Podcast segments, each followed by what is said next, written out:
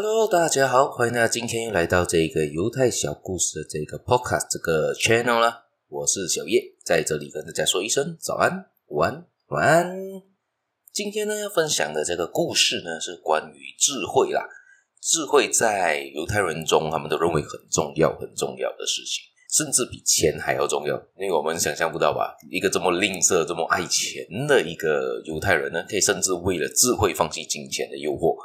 而这边呢，带来一个故事呢，是说用智慧呢怎样赚钱呢、在塔木德里面呢，有这么说的这么一个故事啦。有一位国王呢，拥有一大片的葡萄园，他就请了很多工人来照顾他的葡萄园嘛。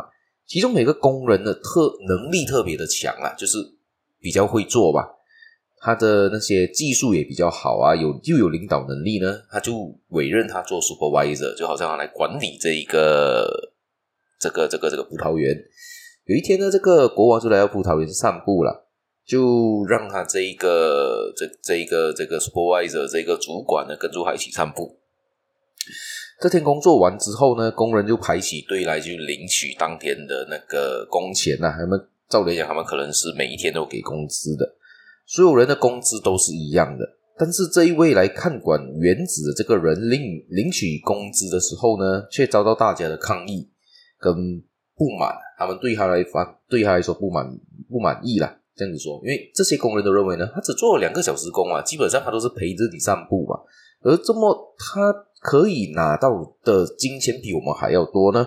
如果这样子的话，就代表是一个他比较懒惰，他做做工又少，但是他可以拿到比我们跟我们一样拿到一样的工资。这样我肯定他就觉得不满意嘛。多数人都是会这样嘛。这个时候呢，这个这个国王就说了一句话：“我派他来。”是因为他熟悉你们的工作，来看管你们。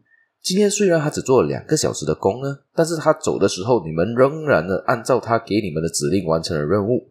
他的能力强，所以两个小时就做完了他一天的工作，所以他的工资和以前一样啊，这有什么不对呢？这是这是国王对着他们说了，所以从这个故事呢，我们也看得到嘛。所以很多时候，主管为什么他的金钱比较多，他拿到的工资比较高，不代表是他的工，不代表是他的那个做的时间时数更长，而是他的效果很好啊。就是可能在我之前有一些，我看过一本书，叫做一个日本的一个作家写的，他甚至在里面说到呢，一天只要工作四个小时，但是可以拿到你八个小时工作的效率，而真正的效率呢，是人培养出来的。你的效率是由你做出来的，你不是看你做的时间的多寡来决定你的成就，而应该是你的智慧、你做工的方式、你的处理事情的态度。而你做得好呢，不代表你做的时间要长，所以做得长的时间呢，也不代表你做得好。很多人甚至很浪费时间在工作上面，你工作八小时，但是真正在工作时间可能只有两三个小时，这是很可能的事情。你现在时间都在八卦。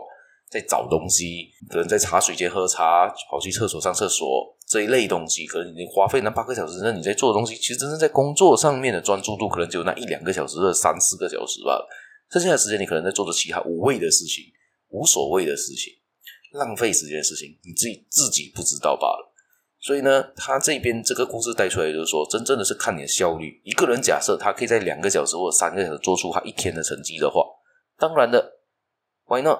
他做少时间，但是他效果是一样的好啊，这样他提早下班也不为过吧？但是我们这个社会有一个问题，就是说你的能力越强，你做的东西就越多。很多时候反而是你的能力很强，你做的很好，而老板就会给你更多的任务，更多的东西给你去做。人家说能者多劳，有的时候甚至这样的情况就把能者被赶走了啦。所以不知道大家如果是有主管阶级听到这个部分有什么想法呢？好，今天故事也就分享到这一边，我们下一期节目再见啦！